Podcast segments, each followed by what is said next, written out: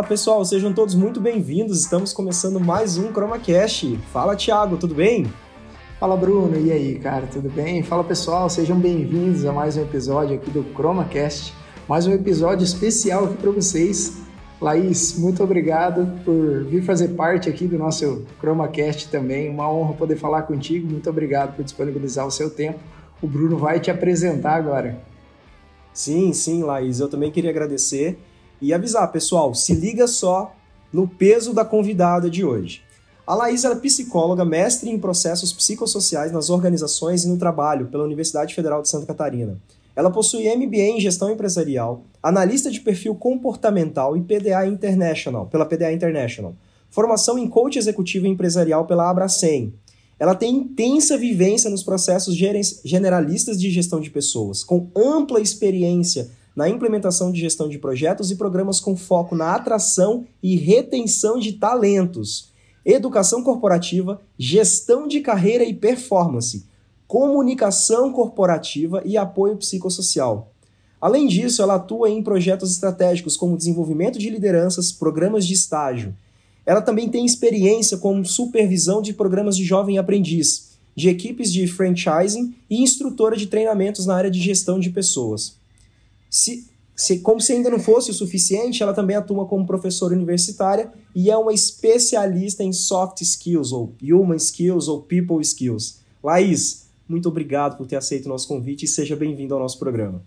Eu que agradeço pelo convite, uma honra estar aqui com vocês para falar de um tema, né? Para falar de algo que eu tenho realmente aí é, é, a gente vai falar de paixão daqui a um pouco, de propósito, então tem tudo a ver comigo. Obrigada mesmo, Thiago e Bruno, pelo convite. Ai, Laís, sensacional. É, a gente vai falar um pouquinho hoje, então, de soft skills, de carreira, de propósito é, e um pouquinho dessa questão também que é a sua especialidade. Equipes de alta performance, introdução de jovens talentos, retenção de talentos no mercado de trabalho. Então, se liga só que hoje o papo vai ser muito legal. Thiago, já vamos começar com as perguntas? Vamos, vamos começar assim. Laís, que assunto agradável, né? Como é gostoso escutar sobre isso, como é gostoso bater um papo sobre esse assunto, né? A gente tem escutado alguns podcasts relacionados a esse assunto. Eu, particularmente, adoro, estou viajando para lá e para cá, já coloco logo no carro. E, e assim, né, para a gente começar, né, introduzir de fato o assunto, né, existem hard skills e soft skills. É, você conseguiria passar um panorama do que cada uma das duas significa, enfim, enfim dar um, um geral, né, exato. Legal, bacana. É, as hard skills, elas são mais, assim, conhecidas, né, como nosso conhecimento técnico aquilo que a gente aprende na faculdade, aquilo que a gente faz um curso, né? É aquilo que, por exemplo, ah, eu, eu, eu sou formado em química, então eu tenho a hard skill, né, o conhecimento técnico sobre aí os assuntos que são inerentes aí à, à minha área de atuação né? Ah, um conhecimento técnico, né? Ah, eu preciso de uma, eu, sei lá, estou pensando aqui num Excel, né? Uma competência que você aprende eh, via um treinamento, né? Que você, é, alguém te ensina, te orienta e você tá lá e adquire esse conhecimento mais voltado. É aquilo que, assim, de uma maneira mais comum, é aquilo que vai no currículo da gente. É aquilo lá que a gente vai colocando, né? Acho que o Bruno falou muito aí da, das minhas hard skills, né? É aquilo que a gente vai adquirindo aí ao longo da nossa formação mais acadêmica. Já as soft skills, né, ou agora também como conhecidas como as people skills, elas, elas fazem parte, né, ou elas fazem menção aí às questões comportamentais mesmo. É, a gente tem um viés mais socioemocional, está muito relacionado com como a gente é, aplica a hard skill. Então, só né, a hard skill, eu tô falando do técnico. O, o people já, a gente já traz mais essa questão do que faz com que eu aplique o meu conhecimento técnico. Então, tá muito, né? Não sei se, exemplo, é, muito se fala hoje de resiliência, senso de urgência, trabalho em equipe. Essas são soft skills ou people skills, né? Como estão sendo discutidas e conversadas agora. Uh as hard skills, então, vêm de conhecimentos que você adquire aqui por treinamentos, por livros, por alguém te ensinando. As soft skills são aquelas habilidades, digamos assim, que você passa a desenvolver de acordo com o perfil de cada pessoa. Seria isso mesmo. mais ou menos isso. Uhum, mais relacionado ao comportamento mesmo daquela pessoa, exatamente. No mundo corporativo. Desculpa, Thiago. Pode Desculpa, Bruno, te, te, cortei aí. Você ia fazer uma pergunta? Sim, é, é, a questão do mundo corporativo hoje, Laís. Já vou, vou vamos de cara no mercado de trabalho. Ah, os currículos hoje eles são muito moldados para as hard skills. Onde você uhum. estudou, quais cursos você fez, qual a sua experiência com tal técnica, com, com tal, enfim, com, com determinada atuação. As empresas, como que elas hoje avaliam a questão das soft ou das people skills? Eu coloco isso num currículo também? É um processo de entrevista? É um processo de, de dinâmica de grupo? Como que funciona? É, hoje os processos seletivos eles mudaram completamente, né? É, eu digo, é claro, não tem como a gente não falar também de pandemia aqui, né? Que foi um cenário como que revirou aí todo mundo de RH de cabeça para baixo. É, mas vamos pensar aí uns três anos atrás, três, quatro anos, o processo já de recrutamento e seleção já era um pouco diferente. É, a gente já vinha discutindo, vendo a respeito de como avaliar é, as competências comportamentais, né? Então, até, até é isso. E aí, técnicas, né? Ou é, não só a entrevista comportamental, mas sim a dinâmica, mas sim, de repente, uma simulação, né? É, a própria é, avaliação psicológica, é, alguns canais para entender um pouquinho mais quem é esse cara além do currículo dele, né?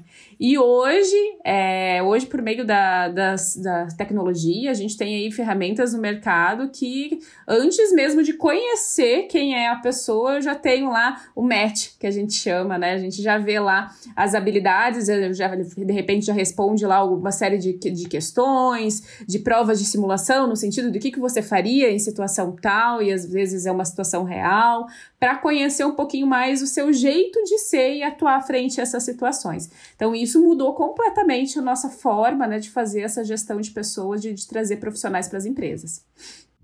E esse episódio é oferecimento da Matrix LCMS, a melhor experiência para sua análise cromatográfica.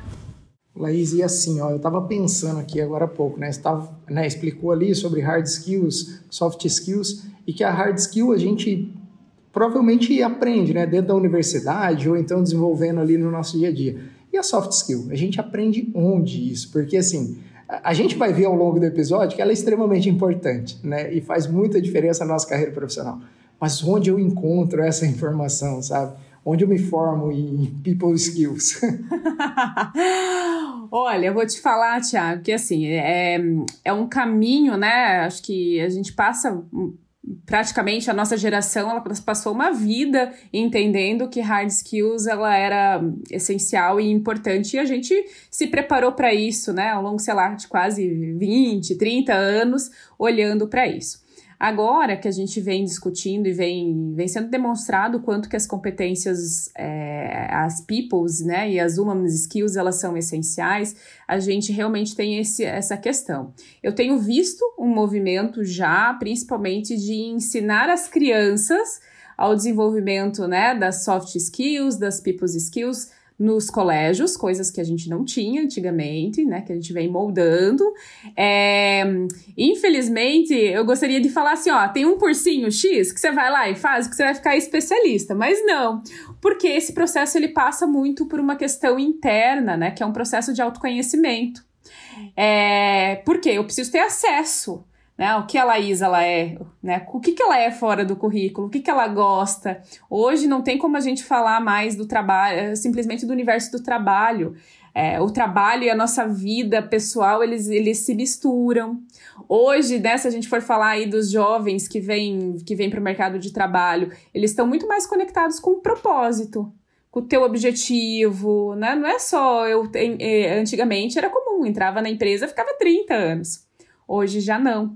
Então, o desenvolvimento, né, voltando para a tua pergunta das soft skills, ele passa por um processo extenso de autoconhecimento. Quanto mais eu conheço, quanto mais eu tenho acesso a isso, e aí entra um conceito que eu gosto bastante, particularmente, que é o lifelong learning. Aquele, aquilo, né, de você olhar e falar, me formei, agora estou pronto para o mercado. Hum, meu amigo, minha amiga, não tá, não.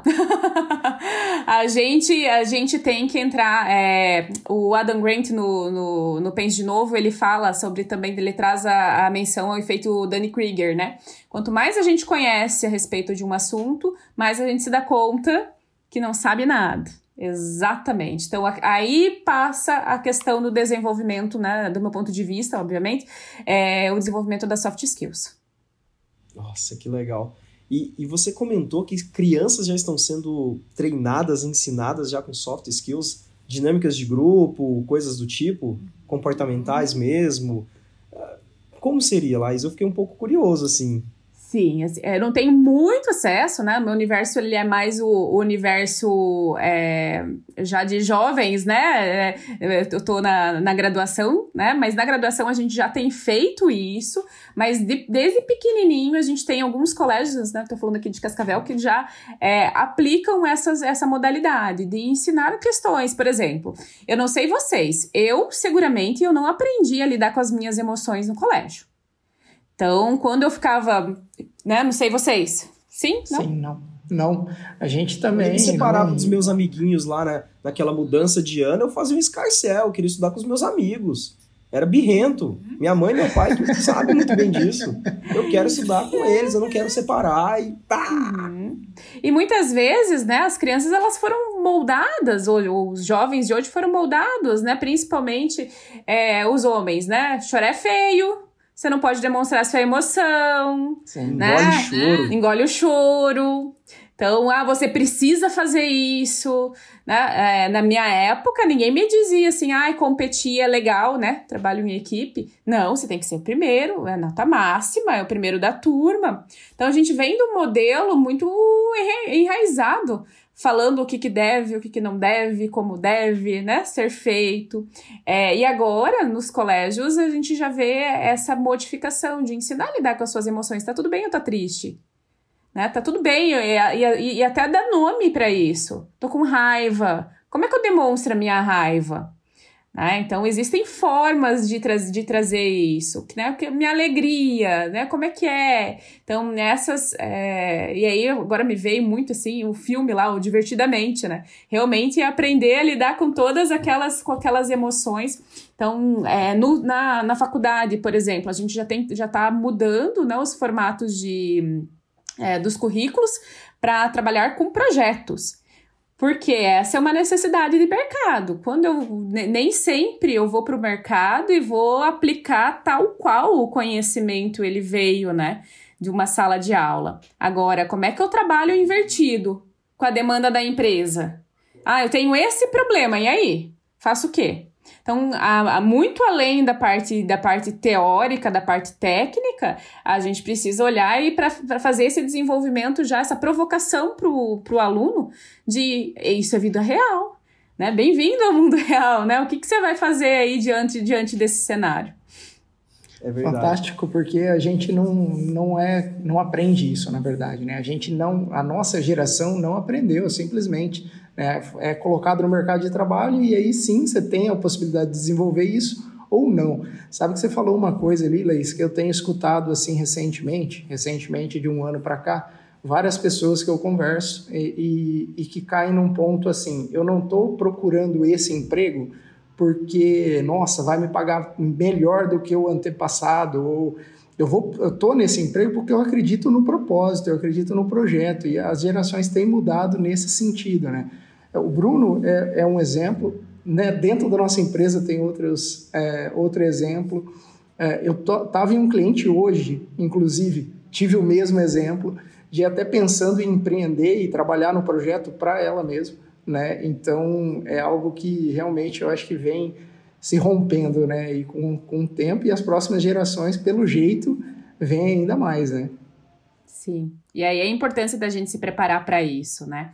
Aquilo que dava certo, se a gente for pensar a curto prazo, há cinco anos atrás, hoje já não dá tão certo assim. Então imagina, né, se a gente for olhar aí para um cenário é, de mais tempo ainda, há uma década atrás. Gente, uma década é muito tempo. Então é importante a gente olhar porque é, as relações do, do trabalho elas mudam e isso acaba impactando diretamente na forma como os indivíduos eles se comportam e vice-versa. Né? É. é, a gente é muito influenciado pelo meio, né? E os universitários, querendo ou não, ali, tá todo mundo no mesmo barco, todo mundo festa, estudo, um pouco de dedicação, obviamente, senão não informa, né? Mas uma coisa que você falou que eu achei legal é essa questão do currículo em formato de projetos. Ou nós agregamos mais projetos. Eu, eu já ajudei muitos amigos e até mesmo pessoas com pouco contato no seguinte sentido. Uh, tinha uma vaga em algumas empresas e elas vinham conversar comigo. Olha, Bruno, você pode dar uma olhada no meu currículo? Eu falei, claro, eu vou candidatar para tal vaga. Quando eu pegava o currículo da pessoa, e alguns que estão assistindo aqui vão se identificar. É, vinha um currículo basicamente assim: eu fiz tal curso, eu participei de tais congressos, eu tenho tais certificados. Falei, amigão, a empresa não quer saber se você foi no congresso internacional, ela quer saber o que, que você fez. Você apresentou algum projeto? Quais as técnicas que você trabalhou para poder desenvolver esse projeto? Sabe? O que, que você de fato fez aqui? Então, se encaixa muito no que você disse. Eu nunca trabalhei com recrutamento, mas eu tento pensar naquela pessoa que vai olhar o meu currículo. Ela vai querer ver que eu participei de um congresso ou ela vai querer ver o projeto o qual eu participei? E até colocar isso em questões de importância. Às vezes as pessoas acabam colocando aquilo que elas têm mais de valioso lá embaixo. Não, meu querido. Você tem que você já começou o jogo perdendo de 1 a 0, enaltece o que aquilo que você fez de bom aqui, aquilo que você acredita que vai te ajudar no processo. Tô errado, Laís? Não, Bruno, está correto e, e vejo que está muito tá muito em alinhamento assim com uma das provocações que eu tenho feito bastante aí para os times de RH, né? É, por quê? Cada vez mais a gente vê é, os, os currículos formatadinho, né? Baixa aqui no, na internet, vou lá, mudo algumas coisas. E o que, que eu costumo dizer? Currículo aceita qualquer coisa. Qualquer coisa, qualquer coisa que você colocar ali, quem que vai dizer que eu fiz ou não? Né? Agora, é, por que, que ainda algumas empresas, alguns times de RH é, acabam indo para esse viés de contratar o currículo? Então, na minha cabeça, ele não, não faz mais sentido esse modelo, sabe? Para mim já está ultrapassado. Eu vejo que a gente precisa, e cada vez mais, assim, é, olhar para aquilo que não está. É, eu costumo dizer, eu oriento também os estagiários, né? Eu tenho um time grande de, de estagiários aí no, no mundo corporativo e né, recentemente estava orientando uma das alunas que, que olhou a ah, respostas de sim ou não para o currículo, né? Ah, você tem disponibilidade de horário? Sim. Falei, o que, que isso agrega, né, no, no teu, no, no, pro, pro colaborador, né, pro teu futuro colaborador? O que, que você de fato quer saber dele? Ele precisa ser bom no quê para vir trabalhar aqui? Ela falou, ah, é verdade. Eu falei, então, é aí isso que a gente precisa, é identificar essas soft skills. É como que a gente inverte esse papel, né? E eu, eu vejo, assim, um... Como é que eu vou dizer? Um futuro bem curto, né? É, para os currículos. Vejo que hoje, até porque assim, né? Se a gente for pensar no, no própria ferramenta do LinkedIn, né? Por que, que o LinkedIn hoje é uma ferramenta mundial aí é, de uma ferramenta corporativa, né? Uma rede social corporativa. Qual que é o, o segredo do sucesso? Será que é só o currículo que está ali? Como recrutadora, né, e como headhunter mesmo, vou dizer que não. O que me interessa é o que o cara tá fazendo, qual que é o posicionamento dele, quais são os projetos. Então tem muita coisa ali por trás que o currículo, ele, por si só, ele não me conta. Exato. Uh, nós conversamos aqui uma vez, Laís, com a Erika Novaes, uma headhunter também, uma, uma profissional de recrutamento também. E ela tocou exatamente nesse ponto.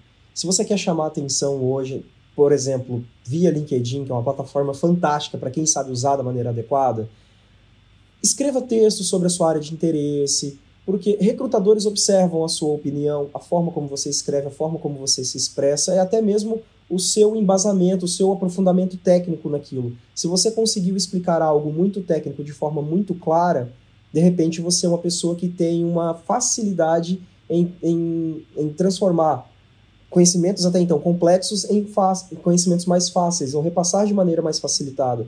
Você consegue transmitir, você consegue ensinar olha, você é uma, é pode ser um bom instrutor, por exemplo, né?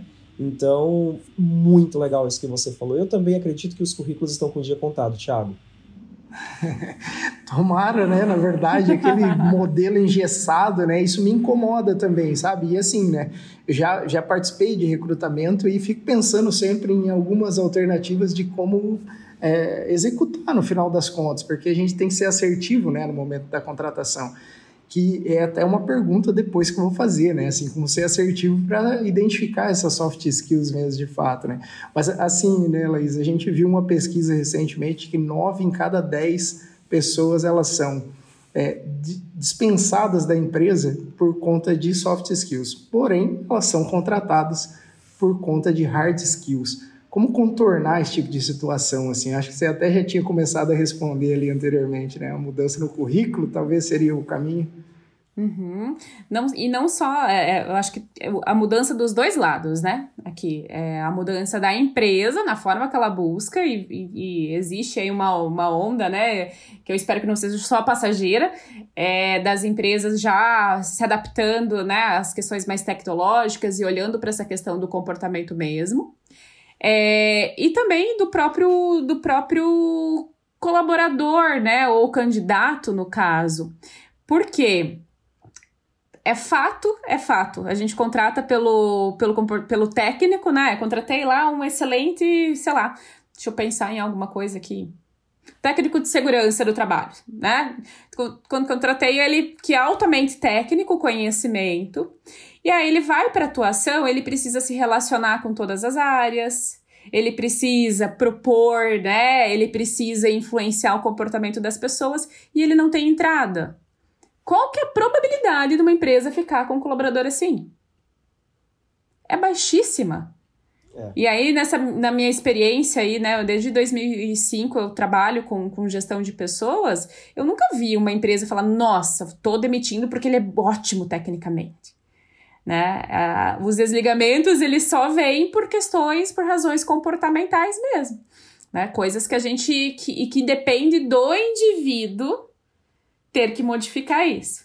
Então aqui, Thiago, acho que é um caminho, sabe? Das pessoas começarem a entender, acho que esse movimento, né, é cada vez mais. O que, que a gente percebe, né? Que, as, que a, quem está bem posicionado, quem se coloca, né, de uma maneira adequada, quem estabelece bons networks, são pessoas que o mercado te convida para né? A tua rede, né? Se a gente for fazer, é, se a gente for fazer uma pesquisa rápida, assim, das últimos, dos últimos trabalhos, seguramente da tua rede de contato vai dizer assim, não, eu fui indicado, né? Alguém me falou. É, é, a rede de network, ela tem uma força muito grande. Por quê? Porque a base está no, no, no, na forma como a gente se relaciona. E eu não estou querendo dizer que o técnico não é importante. Não, não é nada disso que eu estou querendo dizer. Né? Eu estou querendo é, trazer uma provocação aqui de que não é só técnico.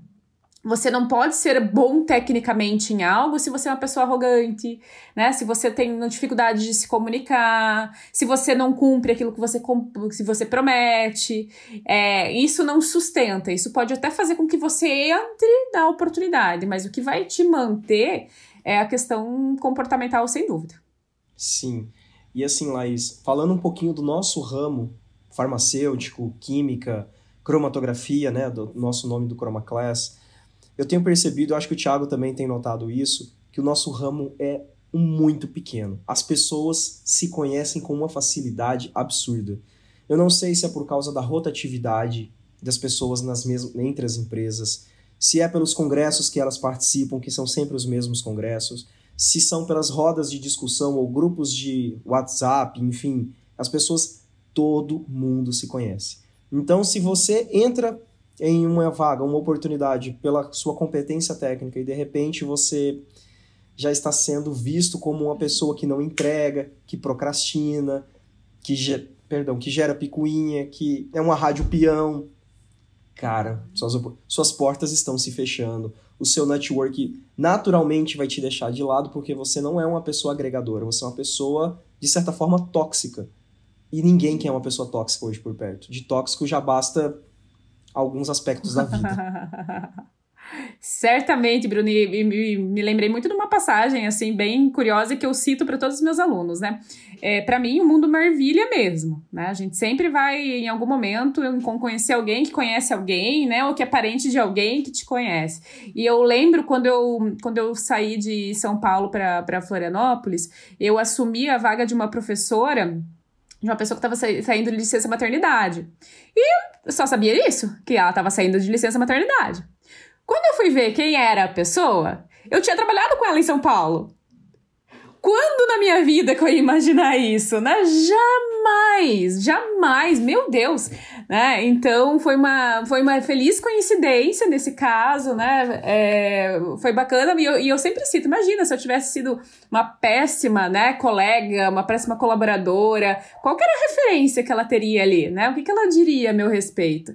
Então, isso acho que é importante a gente pensar nessa virada de chave do hard para o soft, porque é, e tá muito conectado com o que eu gosto muito, que é propósito, que é como você vai ser lembrado, né? É, os trabalhos eles passam, o legado, né? Os trabalhos eles passam. Hoje você tá nessa empresa, amanhã em outra, né? E assim a, a vida é feita de ciclos. Agora, a marca que você deixa, né, a possibilidade de você, de você contribuir para o desenvolvimento, inclusive das pessoas, e isso ninguém tira.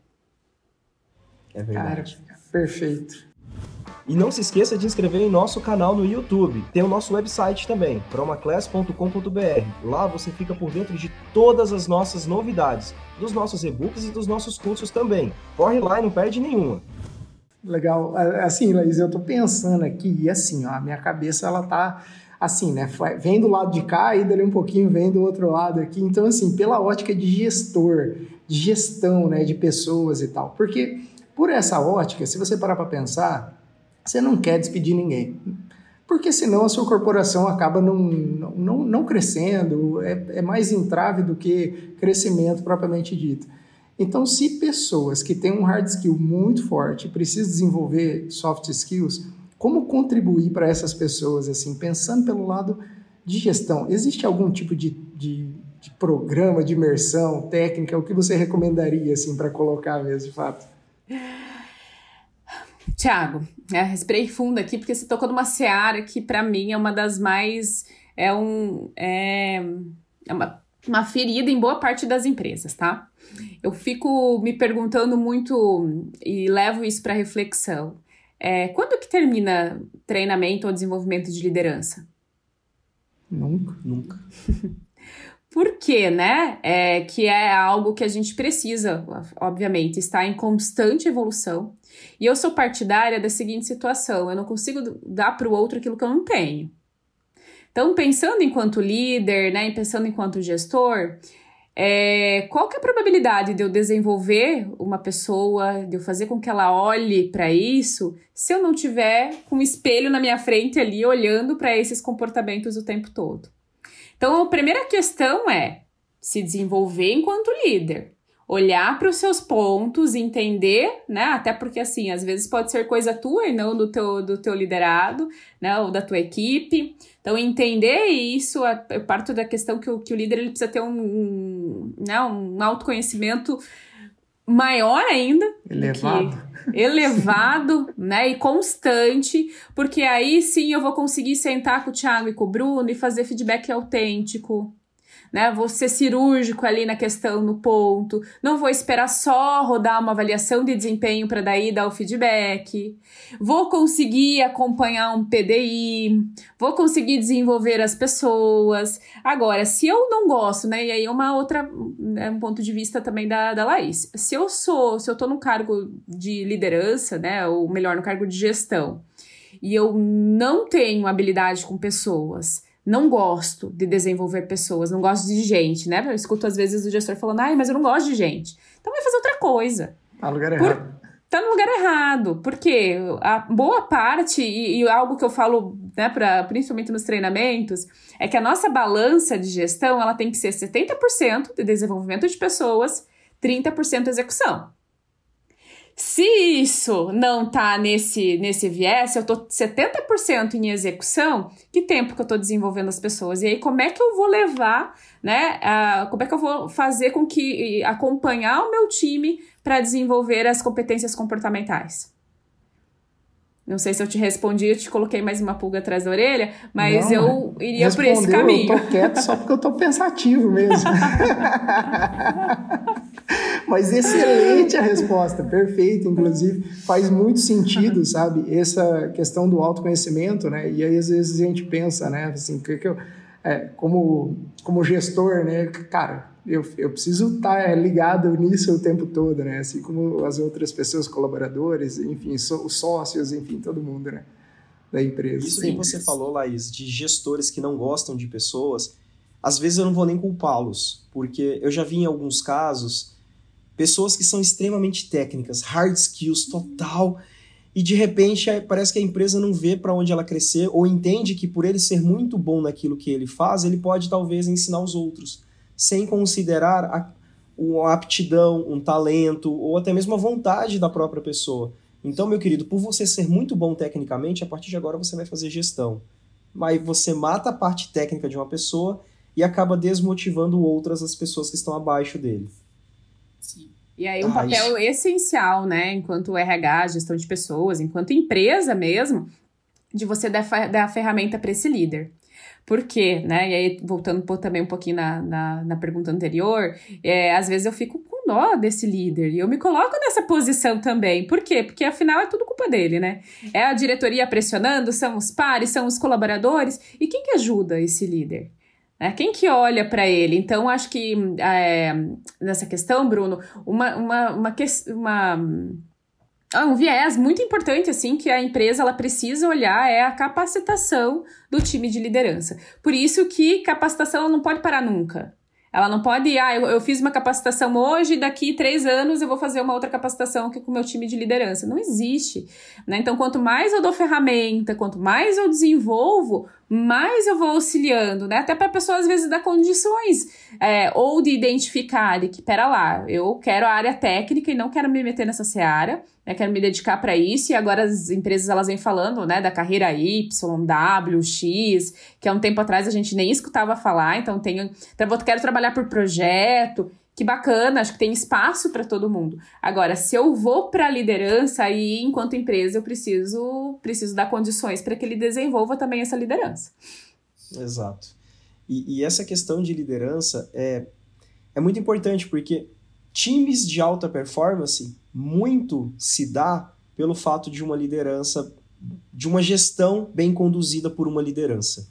É, você não precisa necessariamente ter um time que entregue nove, mas ele tem sete de dificuldades e barreiras.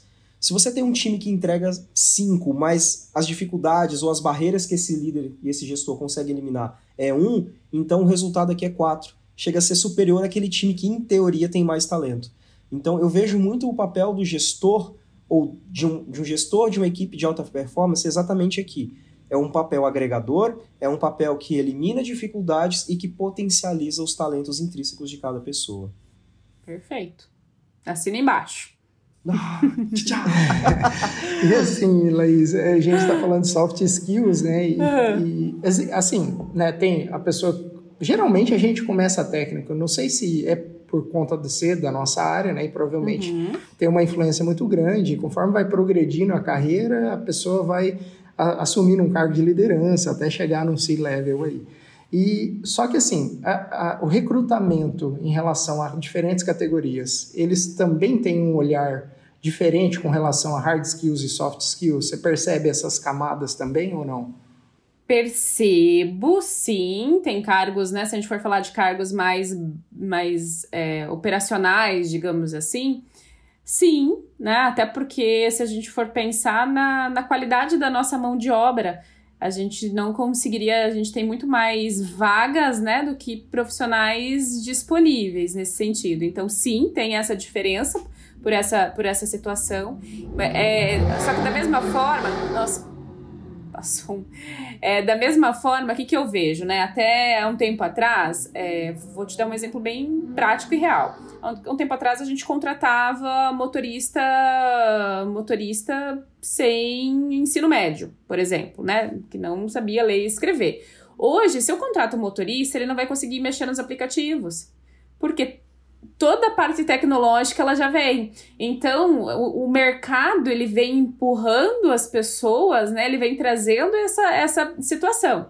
Então, é óbvio que no meu nível de exigência, né, é, para uma vaga é, sei lá, para uma diretoria, né, para algo mais nesse, nesse escalão, não vai ser o, meu, o mesmo do, do operacional. O que, que eu vejo que a gente está no movimento das empresas? É, de identificar as competências core, as competências essenciais. O que, que o colaborador ele precisa ter para vir, vir fazer parte desse time?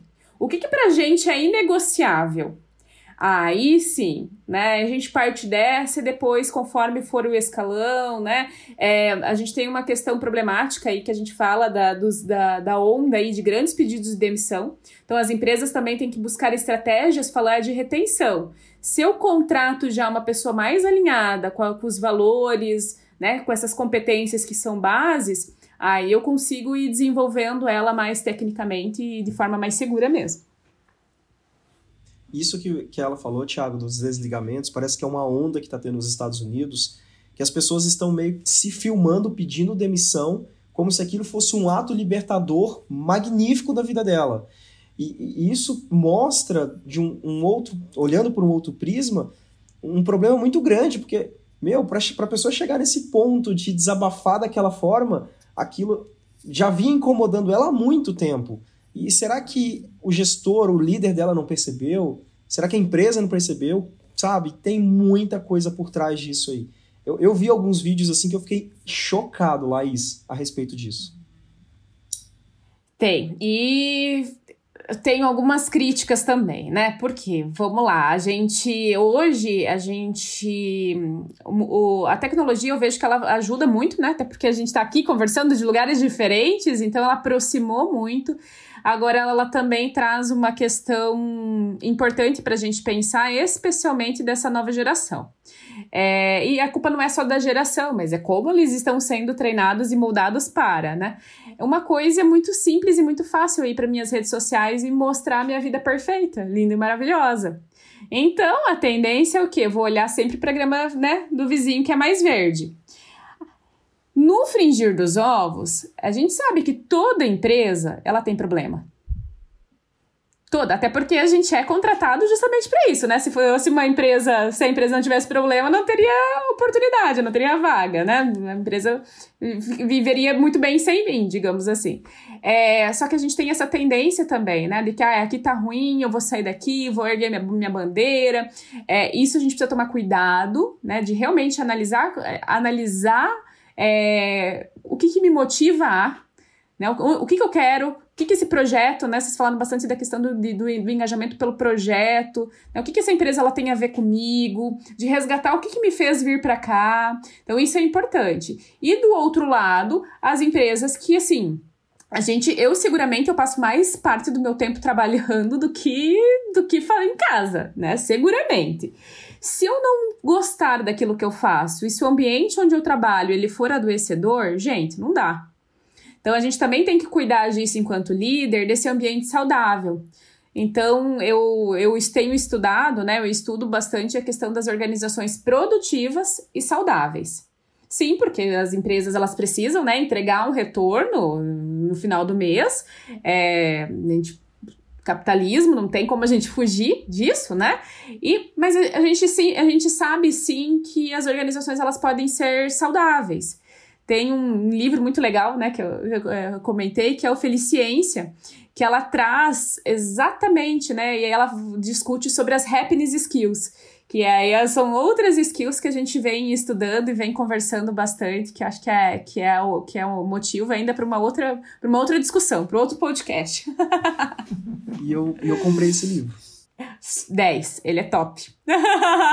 Muito bom, você vai é gostar. próximo da minha listinha de leitura. Eu preciso finalizar um para poder começá-lo.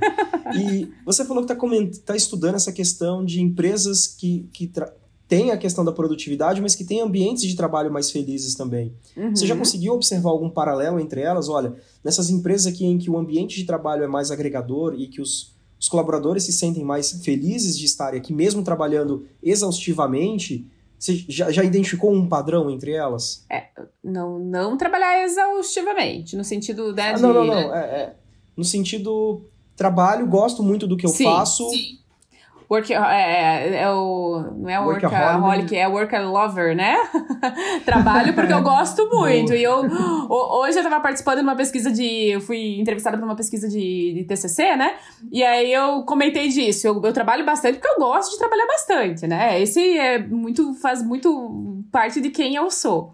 É, no mestrado, eu estudei sobre presenteísmo, Bruno. E um, um, viés diferente, né? Que eu queria lá entender, e lá, lá em, na minha época do mestrado a gente já estava falando sobre essas organizações. Muito se falava sobre absenteísmo, sobre o quanto custa a falta. Mas ainda pouco se olha sobre o quanto que, que custa um colaborador que ele tá lá só na força do ódio, não, não sei se poderia falar isso, mas assim, tá lá só na Sim. obrigação, né? Que ele tá Sim, lá só na. Pelo salário. Só pelo salário, só assim, não.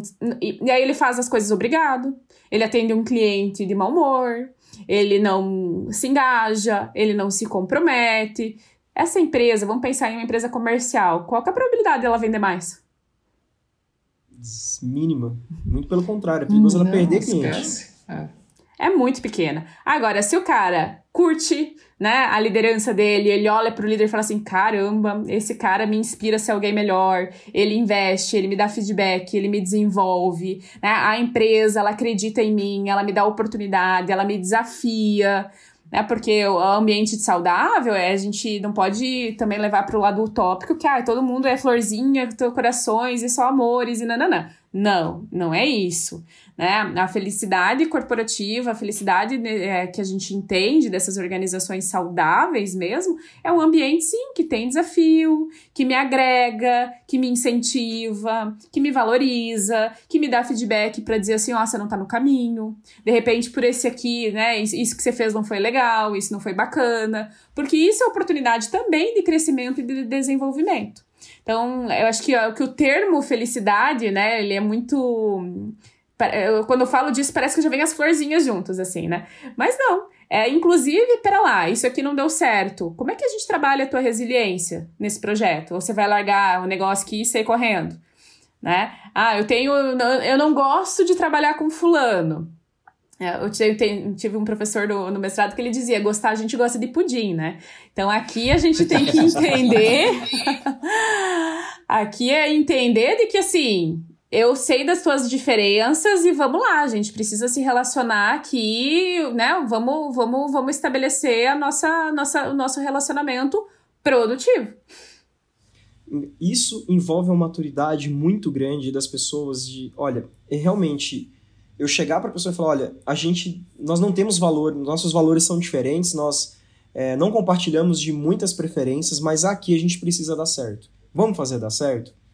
E eu principalmente uh, algumas pessoas que talvez não tenham escutado muitos nãos durante a vida, durante a infância, chegam no mercado de trabalho e começam a escutar um pouquinho mais de não, começam a escutar um pouquinho mais de uma dura, um feedback produtivo no sentido de, olha, não tá legal, vamos melhorar, o que, que eu posso fazer para te ajudar, o que, que, que, que você tá assim, sabe?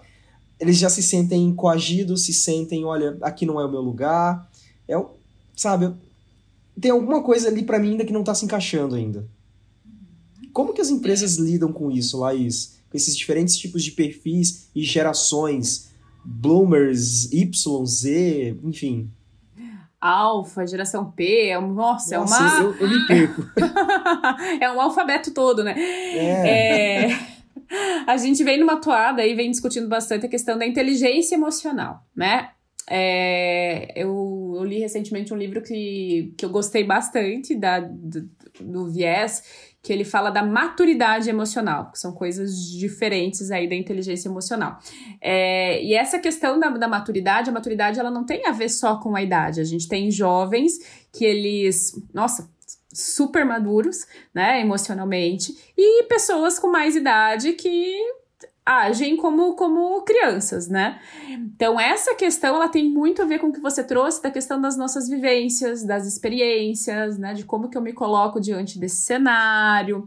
Então, uma porta de entrada é, bem feita, né? A gente já vai conseguindo entender como é que é esse perfil, né? Como é que ele... Mesmo que a pessoa não tenha experiência, no caso de estagiário, jovem aprendiz, né? A gente... Ele não tem o currículo ah, eu não tive experiência. Não, não interessa a experiência, interessa o que, que você fez diante dessas situações de conflitos que todos nós temos, independente do mundo corporativo ou não. Então, as empresas, né, o que, é, o que a gente percebe? Que elas estão olhando muito mais assim, de, pera lá, é, o feedback mais constante, esse acompanhamento mais próximo, de é, tem um outro livro né, do Marcelo Veras que ele fala do líder educador. Muito legal, porque ele cita muito essa questão, né, de que às vezes o líder ele tem esse papel.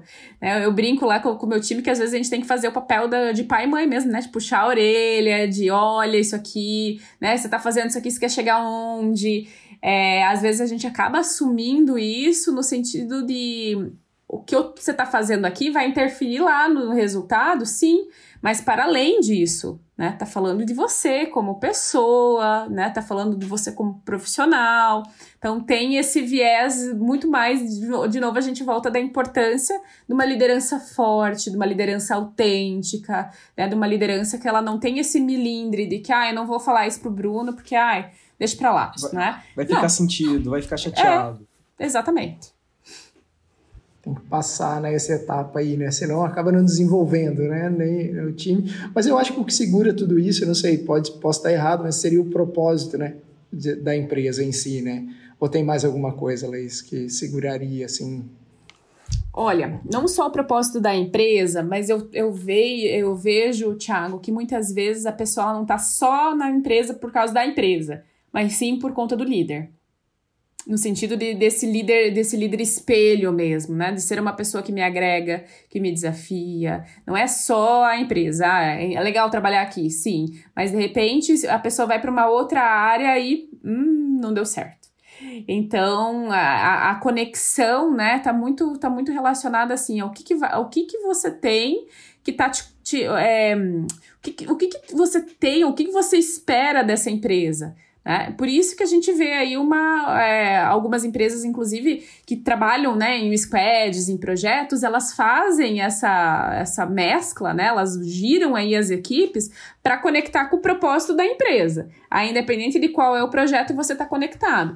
Outras empresas que ainda não estão nesse modelo, aí eu vejo muito o papel de novo da referência. Quem que é referência? Por quê? Não é incomum a gente ver quando o líder sai, leva todo o time junto. Dependendo do né? nível do, desse líder, ele uhum. arrasta bem o time. Porque Exatamente. assim, Laís, aqui eu, você me deu dois insights bem legais. Outro dia, assim como o Thiago, eu trabalho viajando muito. Escutando um podcast, eu sempre falava comigo: não, eu trato bem as pessoas porque é a forma como eu gostaria de ser tratado. E de repente eu ouvi uma palavra, o um, um rapaz falando no podcast assim: você não é referência para o mundo. Você tem que tratar as pessoas como elas merecem ser tratadas e não como você gostaria de ser tratado. Pum, aquilo foi um tapa na minha cara, assim, e é verdade. E o líder se encaixa muito aqui. Você tem que liderar as pessoas não da forma como você gostaria de ser liderado, mas da forma como elas merecem e devem ser lideradas. E pessoas são muito diferentes entre si talentos complementares que formam um time de alta performance costumam ter muitas personalidades diferentes. Então você tem que saber lidar com essas personalidades diferentes. Então não adianta você tratá-las como você gostaria de ser tratado. Trate-as como você, como elas devem e merecem ser tratadas. Aquilo para mim foi assim, caiu por terra uma concepção que eu tinha comigo desde criança e fez todo sentido ao mesmo tempo. Uma nova Sim. concepção surgiu Sim. na minha cabeça. Sem dúvida, né? Ninguém é. Ah, a Laís gosta de ser tratada assim. Não quer dizer que, que é, esse é o universo do Bruno. E aí a gente volta, né? Eu preciso conhecer do quê? Né? O Simon Sinek ele traz a respeito disso. Né? 100% das empresas são feitas de pessoas. Se você não entende de gente, você não entende de negócios. Ou, né, por onde o líder ele vai? Ele precisa conhecer do seu time. Não adianta eu ser especialista lá, né? Nossa, eu, eu sou, meu Deus, eu sou super especialista nessa área. Ok, mas se você não sabe, não conhece o seu time a ponto de entender as necessidades dele, conseguir adequar, né, a, o meu modo de liderança, de repente você não vai ter sucesso, não. É verdade. E, nossa, tá, Thiago, tá fervendo a cabeça aqui. Quanto insight legal, né? Quanta, quanta informação, Luiz. Esse, esse assunto ele é muito agradável, né, de gente discutir, porque como a gente vivencia isso o tempo todo, então a gente quer ficar tentando descobrir qual seria o caminho melhor, qual seria o passo melhor. E aí, até pensando nesse sentido, assim, Laís, a gente desenvolve muito é, facilmente, até porque já parece que tem um trilho hard skills. Aí tem como, como que eu desenvolvo essa parte dos soft skills, mas no sentido assim, é, é, eu consigo ir trabalhando isso diariamente, eu consigo é, colocar isso em prática e ter alguns feedbacks. Qual, qual, seria esse caminho? E duas perguntas em uma agora. É, assim, é, a gente traz soft skills e people skills como sendo a coisa mais linda e maravilhosa qual seria o limite para isso também, entende? Porque até que ponto eu sou people skills e soft skills e também não sou técnico, né? Eu estou só dando um direcionamento de, de, sei lá, não sei, vou usar um termo aqui que talvez não seja o mais correto, tão político e também deixa um pouco de lado a minha parte técnica daí. Perfeito. Tiago, eu sou, eu sou muito do equilíbrio. Né? Então, eu não posso só focar no técnico é, e nem só focar na, na habilidade comportamental, né? Acho que entra muito nessa no, no viés ali que, que para mim faz total sentido das organizações mesmo. Produtiva, sim, a gente precisa entregar resultado, mas também saudáveis. É, e não adianta a gente ficar muito no discurso, né? Porque só o discurso, eu falo que o discurso vazio ele não sustenta nada. Não adianta eu falar muito bacana que, ai, que coisa linda, né? É o comportamento, é isso e aquilo, e não entregar resultado não dá. Então, como é que eu vou entregar resultado? Eu preciso ter a minha, a minha aptidão técnica, preciso me debruçar sobre aquilo que é importante, né? É, e fazer muito bem feito. O... E não só especialista em uma coisa, né? É, o Ricardo Basaglia, por acaso esse livro aqui, não sei se vocês já viram, O Lugar de Potência, é, ele... Nós estamos viciados no podcast desse cara, só para deixar é? claro. Sim. Ele é muito bom. Maravilhoso, cara. Que isso. O, li o livro bom. acabou de chegar lá em casa hoje. Show! Você vai adorar. E ele Verdade. traz que a gente precisa, vocês vão ver então, né? Vão ler ali, é que a gente não pode ser bom em só uma coisa. Então, é que a gente também tem que desenvolver outras habilidades, né? Tem um plano A, um plano B. Então, ele fala dessa, dessa capacidade da gente ter outros olhares e desenvolver também outras, outras habilidades, que eu acho que é muito amarrado com o que você está trazendo, Thiago. Eu não posso só focar em uma coisa e deixar outras coisas de lado. Então, o nosso maior desafio é o equilíbrio. Como que eu me mantenho atualizado, sim, né? E até porque, assim, é, eu, eu, sou psicóloga de formação, então o que eu aprendi na minha graduação lá atrás, eu preciso retomar, né? Então, principalmente na área de gestão de pessoas. Se eu não tiver atualizado aqui, não adianta, ah, eu estou desenvolvendo as minhas people skills, mas as minhas hard estão ficando para trás. Então, vejo que é muito o nosso desafio é manter esse equilíbrio para estar tá nessa, para estar tá sim, né? Acho que é, é, eu gosto muito de falar sobre empregabilidade. É o quanto que você está trabalhando a sua empregabilidade independente da empresa. Isso quer dizer o quê? O quanto que eu estou trabalhando para ser promovível dentro da empresa que eu estou e o quanto que o mercado também tem me reconhecido. Então eu vejo que essa é a questão, a chave para a gente desenvolver. Eu acho que o linear ali, né? A linha tênue de não ser tão nem, nem, nem um, nem oito, nem oitenta. E traduzindo um pouquinho para o que a Laís trouxe aqui, pessoal, a sua carreira depende de você. Então, você é o responsável pela sua carreira. Se desenvolva, aprenda por conta própria. Não espere que a empresa vem cá, olha, querido colaborador, vem cá, eu vou te colocar num curso, eu vou te dar um livrinho para você ler, eu vou deixar você acompanhando fulano por 30 dias. Meu querido, corre atrás. O quanto você está empregável, o quanto o mercado está te avaliando. Você é o responsável pela sua carreira. Corre atrás. Ninguém vai fazer isso por você. E de fato é o que potencializa né, as, as atividades no dia a dia. Né? Eu, eu me lembro claramente assim de uma das coisas que me mantém hoje com foco, de fato, é ter feito esportes quando eu era novo. Então, a disciplina de, de fazer, a resiliência, a, o aprendizado de perder também, né? Poxa, aprendi a perder, então eu sei que eu não vou ter vitórias todos os dias, né? Eu sei que eu vou talvez brigar para chegar numa posição de destaque, mas é só a oportunidade, eu tenho que batalhar para isso, né? Então, são coisas externas, na verdade, que agregam, né? diariamente na nossa carreira também. Né? Esse é um exemplo, mas teriam outras habilidades que você pode desenvolver, né, Bruno? É, eu cito eu cito até muito o Thiago também. Eu também praticava esportes, muito esporte de equipe, futebol. E ali você tem muito trabalho em equipe, porque se um dos, dos atletas não está em um bom dia, o time inteiro pode sair perdendo. Mas nem por causa disso ele merece ser crucificado. Ele tem que ser incentivado, mas enfim.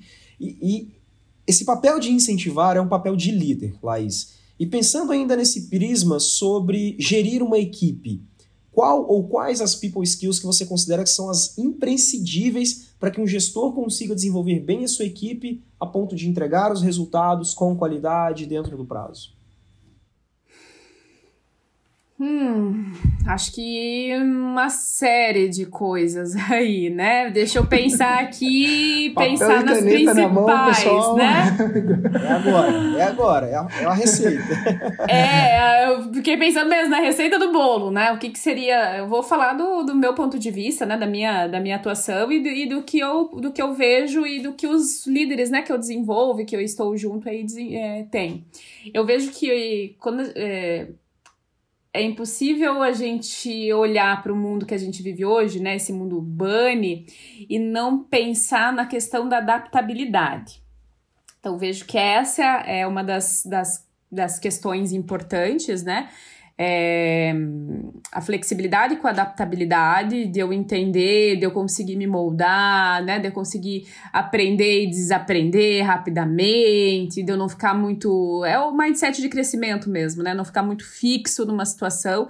Então, vejo que essa seria, nossa, uma das, das principais. Resolução de problema, eu vejo que, meu Deus, as pessoas ainda estão mais adaptadas né, ao, ao reclamar do que pensar e, e, e fazer e, e, se colocar em ação. É, é, exato, assumo mais a postura de que, ah, é a vida, ó céus, né? A culpa é da empresa, a culpa é de não sei de quem, é do meu colega, e não puxa essa responsabilidade. Então, vejo que essa é uma das características essenciais quando a gente fala, assim, de entrega de resultado, né? E eh, eu não falaria acho que fo muito foco naquilo que você precisa fazer, foco no resultado, foco na entrega, né? O que, que a gente tem para fazer, como que a gente vai fazer, né? Isso eu vejo que é, que é essencial, né? Porque tem muita gente que, assim, começa mil projetos e não termina nenhum. É, e aí não tem lições aprendidas a respeito disso, né? Então vejo que há, há um tempo atrás eu diria ah, iniciativa, mas iniciativa demais também às vezes acaba sendo um problema, né? Sim, eu acho que é a iniciativa com acabativa.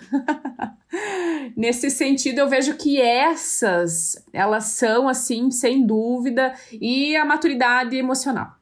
Tá? Vejo que é aí fecha um combo. Uhum. É, eu tenho percebido que a maturidade emocional, assim, ela faz diferença mesmo, porque problema você vai ter todos os dias, né? E tem aqueles que desequilibram mesmo de fato, que você fala, caramba, né? Não tô vendo uma saída, né? Mas se você não tiver um mínimo de maturidade emocional ali, você acaba né, deixando a peteca cair, que não é o, o, caso, né? E com essa história da rede social, né? Hoje em dia, até trazendo um, um paralelo com o que a gente estava falando, você levantou, Laís, aquela hora, a gente tem essa comparação muito fácil, né? E assim, está comparando o palco dos outros com o seu bastidor, né? Diariamente, né? Então, é complexo dessa, assim, lidar com isso, né? As redes sociais, elas vieram para isso, né? O próprio LinkedIn, que é uma rede profissional, mas assim, né? O pessoal que está publicando lá, está publicando só coisa linda, maravilhosa, né? Ninguém está passando dificuldade é, da, da sua empresa ali, resolução de problemas diariamente, né? Então, é um, um contexto complexo, né? Tem que investir muito conhecimento mesmo. E autoconhecimento, eu acho que é a, a chave do negócio aí, né? Pelo que eu estou entendendo. Sei, tá, tá, tá, entendendo muito certo, né? Muito alinhado, Thiago, e só é, pegando, né? Assim, a gente, é, é a gente não, a gente gosta de feedback quando ele é positivo.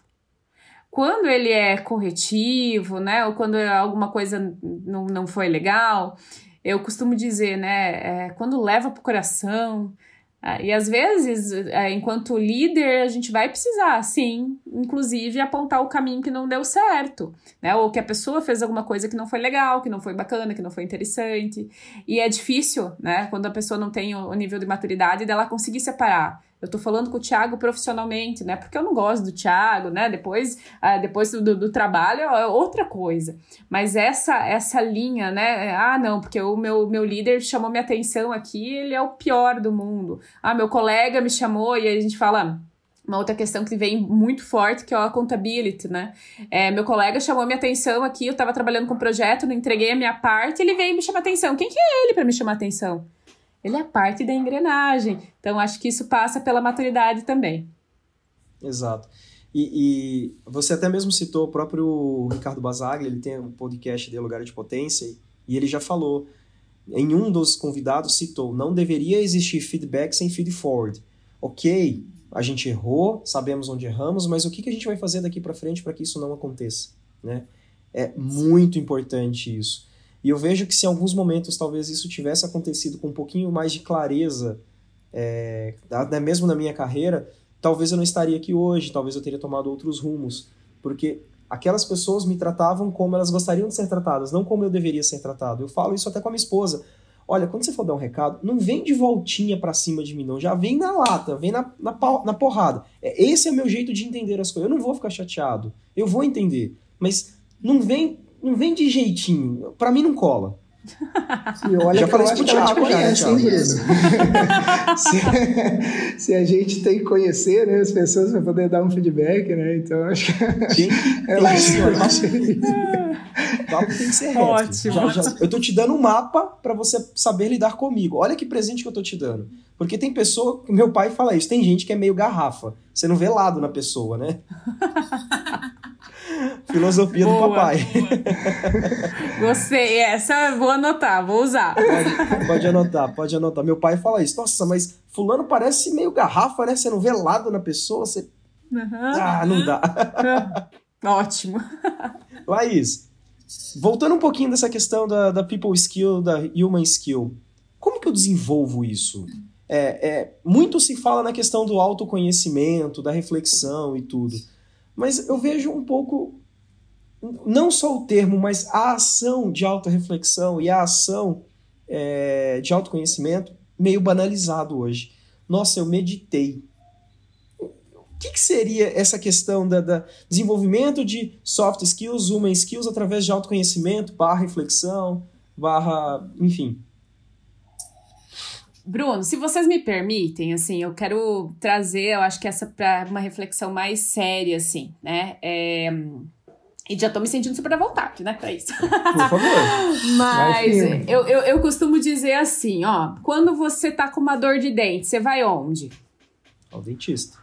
Ok. E quando você tem alguma questão de ordem emocional? A gente vai caminhar, fica sozinho, a gente, não sei, vai tomar um banho mais demorado lá para ficar Você lembra do currículo dela, né? Você lembra do currículo dela, né? Não, que então, ela se formou, né? já, vai, já, já, vai ser quase uma consulta. Daqui a pouco você manda o boleto, a produção paga. a minha provocação é essa, já, é justamente, né? A gente também foi moldado assim. Ah, é quando a gente tem uma questão mais prática, a gente vai lá e pá. Quando a gente tem essas questões que são, né, é, que, que a gente realmente precisa trazer para a autorreflexão, para o autoconhecimento, muitas vezes a gente fica dando, andando em círculos e não vai para quem de fato estuda sobre, né? É, então, a minha primeira recomendação é terapia, né? Processo psicoterápico para entender, para conhecer, para alguém que seja que conheça de gente que estudou para isso. É, todo mundo, né? Às vezes a gente costuma falar, a gente brinca que ser psicólogo é tão bom que às vezes todo mundo se acha meio psicólogo. Ah, eu sou meio psicólogo porque eu escuto, né? Meu amigo. Não, não existe isso, né? Então a psicologia, eu acho que é a, é a melhor ferramenta, sem sombra de dúvida. A gente, inclusive, precisa fazer terapia para lidar com quem não faz terapia, né? Então eu vejo que o mundo seria muito melhor se a gente tivesse realmente esse processo, se a gente começasse já a desmistificar isso, né? É, a, a psicoterapia ela não é coisa para doido. né? Ou também quem é não, quem não é doido, né? Hoje em dia, todos nós temos as nossas loucuras, todos nós temos as nossas, os nossos medos, os nossos anseios. Então, quando a gente vai para psicoterapia, é nosso espaço seguro. É alguém que vai estar tá lá com técnica, né? Que vai estar tá lá com ferramenta ali para te ajudar, para te auxiliar, né? É, não vai te dar respostas, muito pelo contrário, mas vai trazer esse processo realmente da, da autorreflexão. Então, para mim, né? É, eu, eu vejo, né? A atividade física é bacana, sim, né? Porque nós somos seres biopsicossociais, então a gente precisa completar aí a, é, é essa, essa situação. Ah, estudar, ler um livro, um filme, isso faz parte do nosso processo. Agora, se eu não souber o que, que tá pegando, costumo dizer, né? O que, que tá pegando?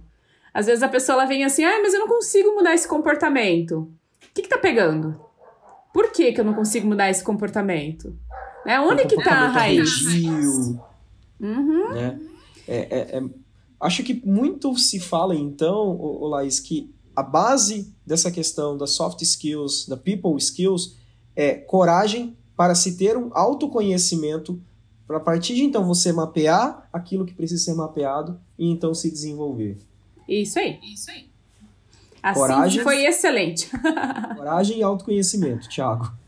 É um bloqueio. A gente tem esse bloqueio, né? Você fala em psicoterapia, né? Assim, até mesmo diante da criação que a gente teve, né? É, né? Vindo aí de um, uma família ali que, né, você escuta uma coisa ou outra e fala assim, não, isso aqui, eu não vou, não vou fazer isso aqui, por que, que eu vou fazer isso aqui, né?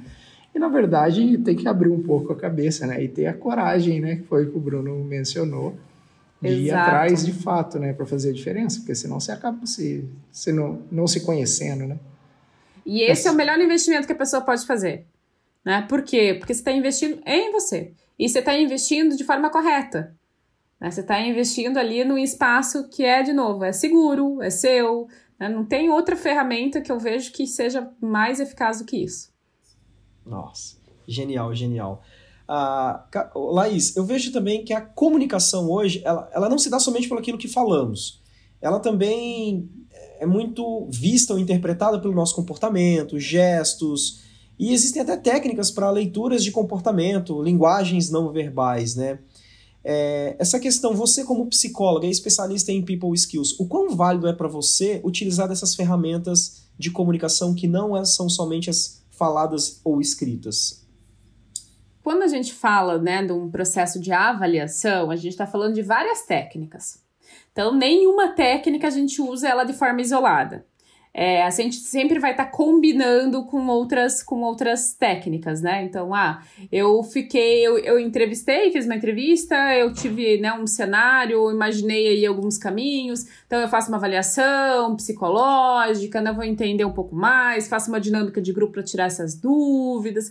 É, então é o conjunto. Por quê? Tem algumas, tem alguns livros aí que dizem, ah, essa pessoa olhou para o lado, ela tá mentindo, se ela é, não é isso que a psicologia ela acredita, né, enquanto ciência. Então existem é, existem é, tem uma um arcabouço mesmo de situações, de técnicas, né, que a gente usa elas combinadas.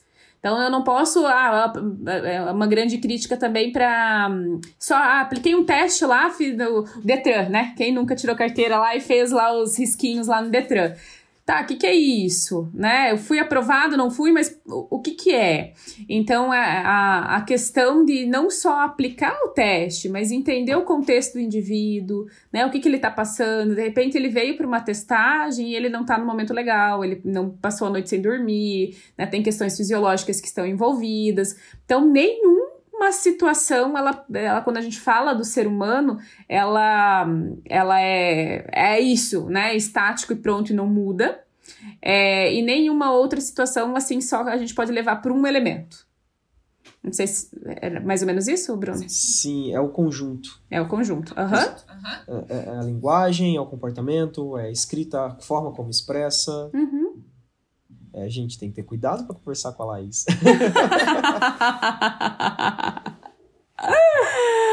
e que conselhos você daria para um gestor que tem uma equipe extremamente heterogênea? Que, que vai de, de estagiários dessas novas gerações até profissionais que já estão em fase final de carreira, super avançados assim, e tá faltando ali um, um jogo de cintura.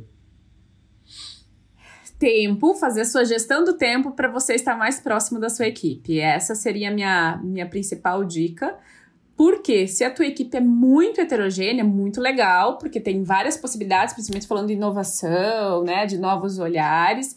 É, e aí, talvez um viés para você trabalhar a gestão de conflitos, né, a maturidade, o entender, fazer programas de sucessão. Então, um gestor com um time muito heterogêneo, ele precisa ter uma agenda muito bacana.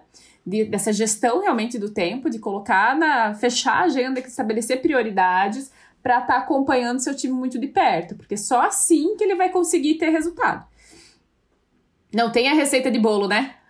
É, não, não tem, não né? tem, tem que avaliar, né? Isso estaria alinhado com a cultura da empresa também ou não, Laís? Porque tem empresa que não tem simplesmente a cultura, é preto no branco e quer, quer, não quer também, sabe? Eu percebo isso porque a gente anda muito, visita empresas e a gente consegue identificar né, algumas situações, né? É, teria que partir né, da empresa, né, esse tipo de situação. Sim. O Tiago, hoje eu li até um artigo, né, que traz justamente essa perspectiva da cultura, né? Diz que cultura organizacional não existe. Por quê? A cultura é feita de quem? Pessoas. Então, né, ela passa pela questão de gente. Quem que é, né? Quem, qual que é o estilo predominante de pessoas que eu trago para fazer parte do meu time? Ou eu reforço a cultura, ou eu trago e faço uma mudança né, nessa questão cultural mesmo. Então, acho que tá alinhada nesse sentido justamente pra gente olhar assim, que tipo de perfil eu quero? Que tipo de gente eu quero aqui pra né, fomentar ou modificar a cultura da empresa. Às vezes, e aí falando como recrutadora, às vezes a gente contrata algumas pessoas que a gente sabe que não vai dar certo. Uhum. Mas por um motivo. Ah. É para balançar as estruturas mesmo, para trazer coisas diferentes, para mostrar para as pessoas, né, que tem um olhar, um, olhar diferente, para provocar, sabe, para fazer uh, tirar as pessoas uhum. da zona de conforto. Então, muitas, é, muitas, é, uma das estratégias, digamos assim, é realmente trazer gente diferente, de, de cultura diferente, para bagunçar um pouquinho para entender ele que pera lá, né? Aqui nesse, né, onde tem um ambiente muito uniforme, hum, não tem oportunidade de crescimento. É, o questionamento ele faz crescer, né? É, é, é, acho que vem, vem daí, né? Ô, ô Laís, e assim, pensando na Laís profissional, né? Qual seria uma qualidade muito boa de uma pessoa para trabalhar com a Laís no dia a dia? Boa essa pergunta. Se fosse um tempo atrás, né, até pelo acho que vocês já me conheceram aqui um pouquinho, eu diria que é a proatividade, sabe? A pessoa assim não ficar esperando, né, as coisas caírem do céu, mas ir atrás. É, hoje eu já responderia diferente, que para mim eu, eu tenho muito assim comigo, eu só trabalho com quem eu confio. O restante a gente desenvolve. Se a pessoa ela tiver vontade, se ela tiver interesse, acho que essa veia de desenvolver pessoas está muito, né? É, para mim é muito latente, assim. Então eu partiria hoje pela questão da confiança, porque a partir do momento que, que perde a confiança ali, é, acho que cria uma barreira até no próprio desenvolvimento, e aí as outras, tanto hard quanto soft skills, aí não, eu não, não vejo muito uma saída, sabe? Então acho que é questão da, da, da confiança, da confiabilidade mesmo. Ah, legal. É, e que tipo de perfil de pessoa não daria certo trabalhando com você, Laís? Só Acho que é o oposto. Prova, hein? É, né? Acho que é o oposto, né, da anterior. Mas eu ve, eu gosto, né, e falando assim do que que eu gosto da pessoa que ela não te traz só problema. Então, a partir do momento que você assim, que, que a pessoa fica só, só no problema, problema, problema, sabe? Só reclama, reclama, reclama e não traz uma perspectiva diferente, eu tenho uma dificuldade para lidar com isso, sim. É, essa, essa postura muito assim de que mudem os outros e eu não me mexo, assim, né? Eu não faço, não faço nada. Isso, isso eu teria grandes dificuldades. Eu acho que é um pouquinho do pensamento egoísta, do ego, né, da pessoa. Eu estou certo, tudo gira em torno do meu pequeno grande umbigo e eu sou exemplo de ser humano na face da Terra, né? Sim, isso mesmo. Também não daria certo, não. Com certeza. Tem que tentar mudar essa pessoa aí, né? Não tem jeito. Ô, ô Laís, e assim, né? Realizado profissionalmente, pelo seu currículo aqui, por esse bate-papo, que bate-papo maravilhoso, agradabilíssimo. Mas assim, o que é felicidade para Laís? A pergunta de milhões. Essa é a pergunta de milhões. Olha, é, eu tenho uma leitura do, do Viktor Frankl que eu gosto muito, que é Em Busca de Sentido, e que para mim faz muito sentido, né? E eu vejo que a, que a felicidade ela tá muito no caminho, né? É, ela tá muito em, em. Eu procuro muito, até por estudar happiness skills, né? De olhar muito para esse, esse, esse viés. Então, hoje, é, eu posso dizer que sim, né? A, a minha realização, ela tá em fazer aquilo que eu gosto, verdadeiramente. Que é o quê? Que é desenvolver pessoas, quer estar com pessoas, quer contribuir de alguma forma ou outra para a vida das pessoas, né? Então, acho que não tem, para mim, o meu tá muito relacionado com o meu propósito mesmo, né? Não tem, não tem, não tem não tem preço quando você fala, escuta, vê um aluno depois de formado, de que olha, né, isso aqui né? Eu tô aqui, você me contribuiu, você me ajudou, ah, eu lembro disso, né? Acho que essas coisas, as pessoas que passam profissionalmente a, a, ao longo, né, da, da, da, nossa vida. Então, acho que para mim a felicidade, ela tá relacionada a isso, né? É, obviamente, e que, que as pessoas, e ter as pessoas que eu, que eu amo por perto, ver as pessoas que eu amo bem. Então, felicidade para mim é isso. Ah, legal. E o que, que te Poderia motiva? falar outras coisas também, mas, né? tipo, viajar, pegar a estrada, ir pra Floripa, vinho, né? Isso aí também faz parte do combo da. É, faz parte do combo da felicidade. tá perto da natureza, né? Essas são as outras pequenas felicidades, digamos assim. Sim. Felicidades diárias, né? Isso. Exato. Doses de felicidades diárias, né? Isso mesmo. Gostei. Laís, e o que, que te motiva profissionalmente? O que, que te faz acordar da cama todo dia lá? Hoje vai ser um dia. Entendeu? Vou arrasar. Chegou Olha, a travar a internet. Aham, chegou a dar o. Acho que ele ia falar. Eu ainda, eu ainda, assim. É... Para mim é, é trabalhar com aquilo que eu acredito, trabalhar com os projetos que eu acredito.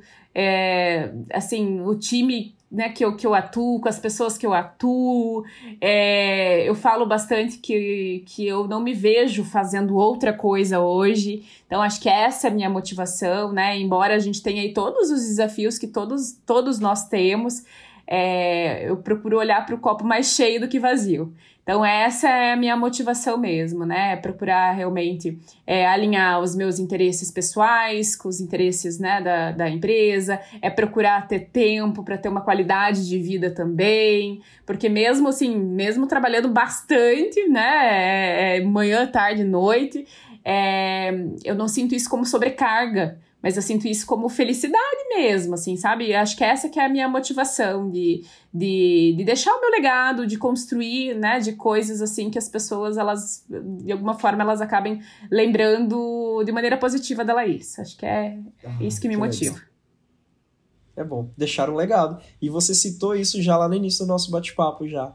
Às vezes você pergunta Sim. até para os seus candidatos, né? E aí, o que, que você fez? O que, que você deixou ali de bom? Qual foi o teu legado? Isso é legal. Isso trava às vezes, a pessoa não consegue responder. Sinal que ela precisa parar um pouquinho, desacelerar, auto-refletir, se conhecer um pouquinho mais para ela saber. Alguma coisinha ela fez. Todo mundo deixa um pedacinho de si por onde passa. Ela só tem que refletir um pouquinho mais. Uhum. Laís, a gente está se encaminhando aqui para o finalzinho do nosso bate-papo, mas a gente não poderia deixar de perguntar para você. É, indica três pessoas para a gente poder trazer aqui para ter um bate-papo tão agradável quanto esse que a gente está tendo contigo. Tá, eu vou, é, além das duas que eu te indiquei, assim, né, pessoas que para mim são referências lá, o, o, Conrado e o Alex Bretas, eu vou indicar o Marcelo Veras, que é uma pessoa que, meu mentor aí, que ele é 10, 10, 10, 11, sei lá, é muito bom, é, e deixa eu pensar em mais uma pessoa assim. Ah, eu tenho, eu tenho uma pessoa aí de, de, de São Paulo que eu gosto muito e faz muito tempo que a gente né, tem esse contato, que é o Thiago Balieiro. Gosto muito da forma de gestão dele, gosto muito do, do olhar dele assim para pessoas. Acho que ele tem bastante também a contribuir. Ele e o Marcelo são as duas pessoas que vêm assim na minha cabeça agora. Ah, legal, legal. A gente vai entrar em contato com ele sim e eu vou falar Pois eu te indicação... passo. Isso, aham, eu te passo também no WhatsApp ali. Ah, ótimo. Dele. Uhum. Perfeito. Você citou vários livros aqui durante o episódio. Tem uma estante recheada de livros atrás de você. E a gente tem o hábito gente, de fazer. E deixa eu falar um negócio, né? E olha só.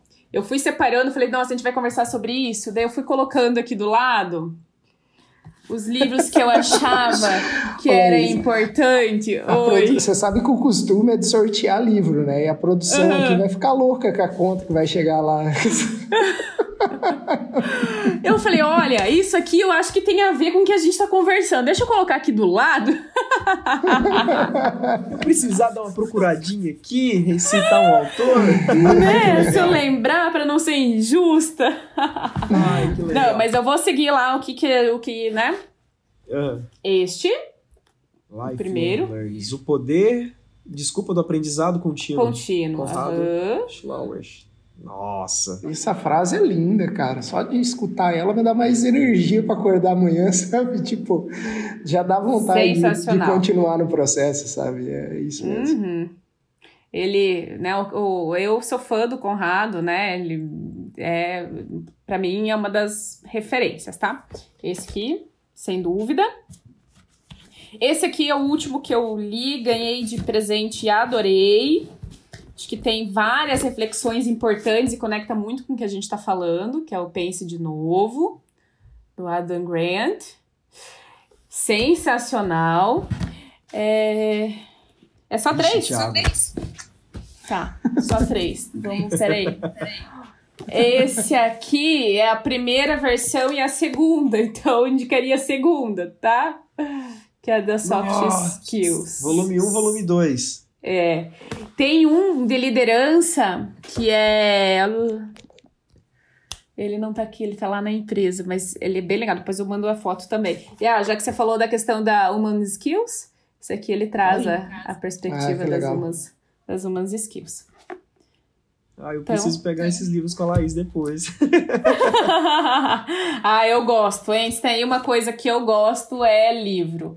Né? Eu brinco com a Karen, porque daí a gente fica competindo na. É, eu tenho pedido patrocínio pra Amazon, assim, né, direto. Mas a gente fica competindo no carrinho da Amazon. Nossa, que legal, que legal. A gente vai providenciar, então, Laís, um sorteio de um desses livros para os nossos seguidores e com os seus também tá bom? Legal. Pessoal, Ai, a gente vai ver a questão das regras depois tudo certinho, a gente vai combinar aqui com a Laís, mas agora a gente vai liberar ela também. Afinal de contas, vocês viram a quantidade de coisas que a Laís faz, né? Então, a gente pediu um, um tempinho dela para poder bater esse papo e aprender mais sobre Human Skills e People Skills com você, Laís. Do fundo do coração, muito obrigado. Foi um prazer gigante conversar com você aqui hoje.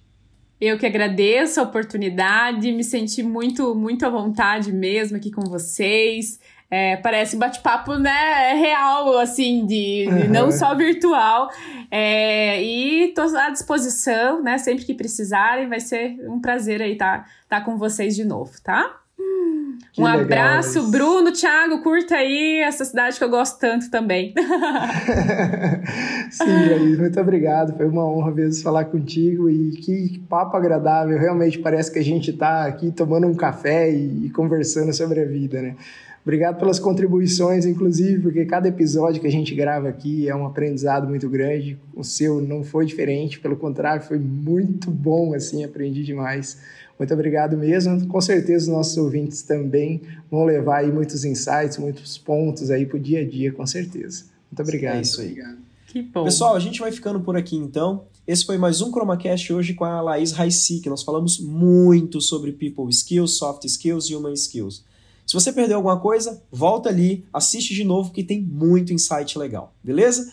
A gente vai ficando por aqui então, pessoal. A gente se vê. Tchau, tchau.